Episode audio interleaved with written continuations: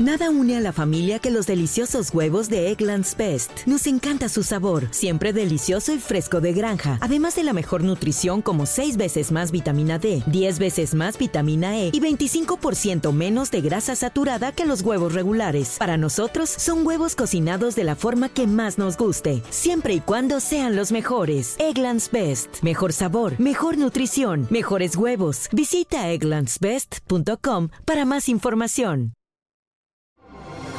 Así sucede con Carlos Martín Huerta Macías. En este podcast recibirás la información más relevante. Un servicio de Asir Noticias.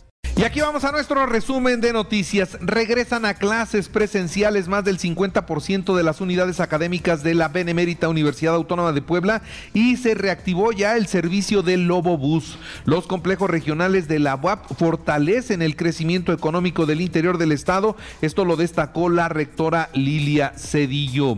Por otra parte, una muy buena noticia. Entre hoy y mañana podrían reabrir ya el campus de la Universidad de las Américas Puebla y regresar a actividades presenciales. La rectora interina acudió al juzgado para que se haga ya la entrega legal y formal del campus a las autoridades que venían trabajando en la institución, a quienes en esta ocasión les van a dejar la responsabilidad de la reapertura y parece que ahora sí se acerca el final de este de esta pesadilla que han estado sufriendo estudiantes, maestros, eh, administrativos y todo, todo, todo el personal de la Universidad de las Américas Puebla.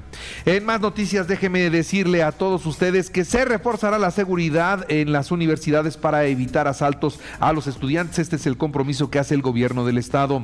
Las desapariciones en Puebla en su mayoría es por voluntad. Nada de que secuestran, nada de que plagiar. No, no, no. Aquí mucha gente decidió irse de su casa sin avisar y al poco tiempo regresan. El 80 o más del 80% de las desapariciones es eh, con esa historia.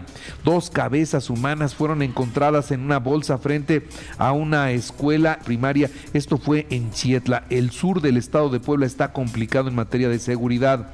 Detiene la policía estatal a tres presuntos eh, delincuentes. Tenían armas largas. Esto fue en Santo Tomás Hueyotlipan. Al parecer están vinculados al robo de combustible.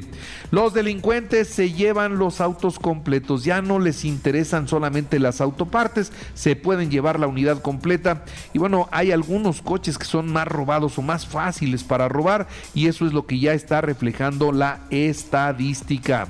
En otra noticia, déjeme le informo que el gobierno garantiza condiciones de seguridad y sanidad para que la procesión del Viernes Santo se convierta en todo un éxito va a regresar esta procesión y qué bueno que así sea.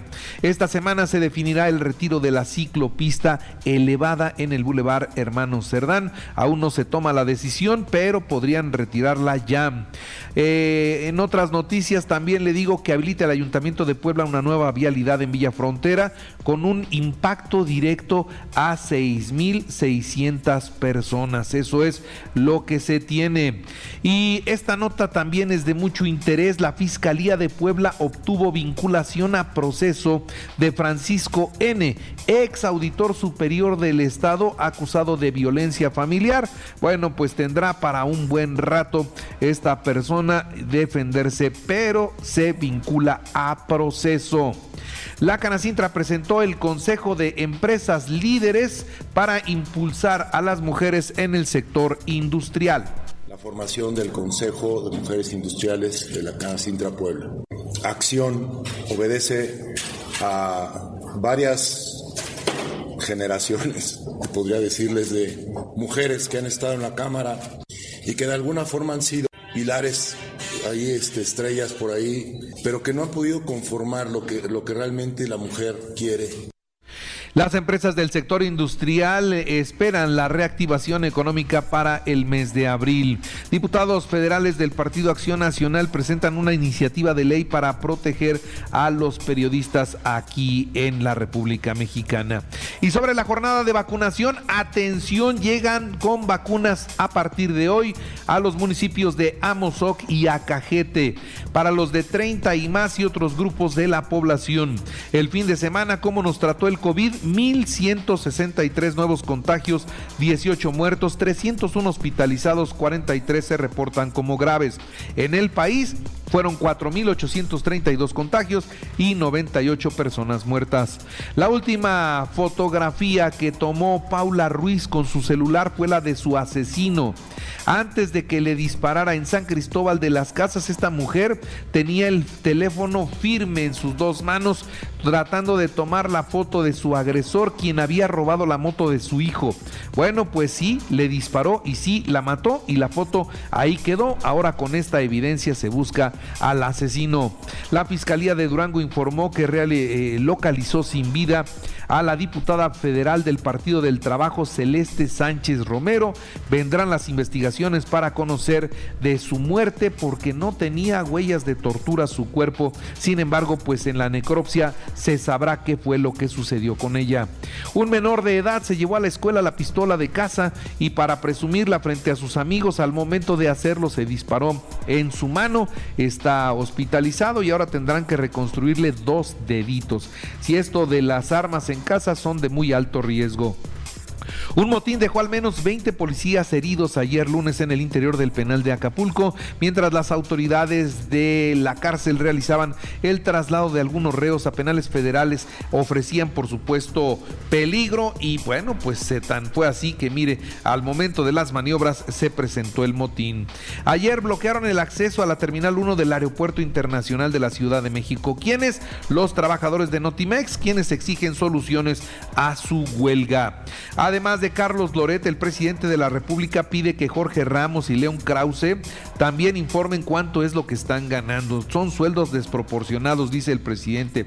También dijo que sería muy bueno que los periodistas Joaquín López Dóriga, Carmen Aristegui y Ciro Gómez Leiva transparenten sus ingresos. Dice el que nada debe, nada teme, así les dice el presidente. Y ante las posibles irregularidades detectadas por la Auditoría Superior de la Federación, bueno, el presidente de México dice, en este gobierno no hay ladrones, que quede claro. Y salió muy contento el presidente de México y tiene razón, la Auditoría Superior de la Federación en los números que presentó ayer nos muestra un gobierno sin corrupción. Un gobierno donde es muy poquititititito lo que se tiene que esclarecer, pero que además se puede esclarecer. No hay corrupción en México. La Auditoría Superior de la Federación con esta nueva auditoría que presentó así lo confirma. Y las observaciones de esta auditoría, repito, se van a solventar sin mayores problemas. Esto es lo que dice el coordinador general de comunicación social de la presidencia de la República. ¿Qué está pasando allá con los rusos? Bueno, pues desplegaron tropas en las zonas separatistas. El gobierno ruso anunció el despliegue de tropas en las regiones separatistas en el este de Ucrania tras reconocer estos territorios como repúblicas populares independientes y soberanas. Mientras el Consejo de Seguridad de Naciones Unidas condena la decisión rusa y el Consejo de Seguridad de Naciones Unidas, repito, pues está en desacuerdo con esta movilización. Es inminente, es inminente las operaciones militares en esa parte del mundo. Ahora, Ucrania, ¿qué dice? Dice, no tenemos miedo. Eh, eh, así responde su presidente. Dice esperar y estar claro que va a tener apoyo de Occidente luego del anuncio de los rusos. ¿Se puede poner muy tensa la situación? Sí. Ahora, ¿qué es lo primero que ha traído como consecuencia? Un incremento en el precio del petróleo. El barril de petróleo ya anda en los 100 dólares. ¿Eso qué va a traer como consecuencia también? Que van a subir los precios de los combustibles. Eso será una realidad próximamente y más si se desata el conflicto. Cuidado con eso, eso puede terminar muy mal y nos puede afectar, por supuesto, a todos en nuestra economía. La decisión histórica que se tomó ayer en la Corte de Colombia despenalizaron el aborto hasta la semana 24. 24 semanas de embarazo y pueden ser todavía objeto de aborto las personas que así lo determinen. Esto, repito, es en Colombia y con esto pues ya están a la par de Argentina Cuba y Uruguay. En los deportes, ante los rumores de la salida de Nicolás Larcamón, de una vez está apurando el Puebla a firmarlo para que el argentino no se vaya. Los aficionados del Monterrey se manifestaron eh, pues afuera de las instalaciones de los Rayados, le piden a los jugadores que respeten a la institución, que respeten esa camiseta. Santos visitará a Montreal hoy a las 7 de la noche en busca del boleto a los cuartos de final de la Conca Champions. El mexicano Orbelín Pineda debutó en el empate del Celta de Vigo 1-1 ante el Levante en el cierre de la jornada 25 en España. El Villarreal recibe a la Juventus hoy a las 2 de la tarde. Buen partido. Sin avances, la reunión de grandes ligas y el sindicato de petroleros en el intento de conjurar el paro de labores. En el tenis arrancó el abierto mexicano. Este martes se presenta Rafael Nadal en busca de avanzar a la segunda ronda. Y recuerde que así sucede, está en iHeartRadio y ahora puede escuchar a toda hora y en cualquier dispositivo móvil o computadora nuestro podcast con el resumen de noticias, colaboraciones y entrevistas. Es muy fácil, entre a la aplicación de iHeartRadio, seleccione el apartado de podcast, elige noticias y ahí encontrarás la portada de Así sucede. Así sucede con Carlos Martín Huerta Macías. La información más relevante ahora en podcast.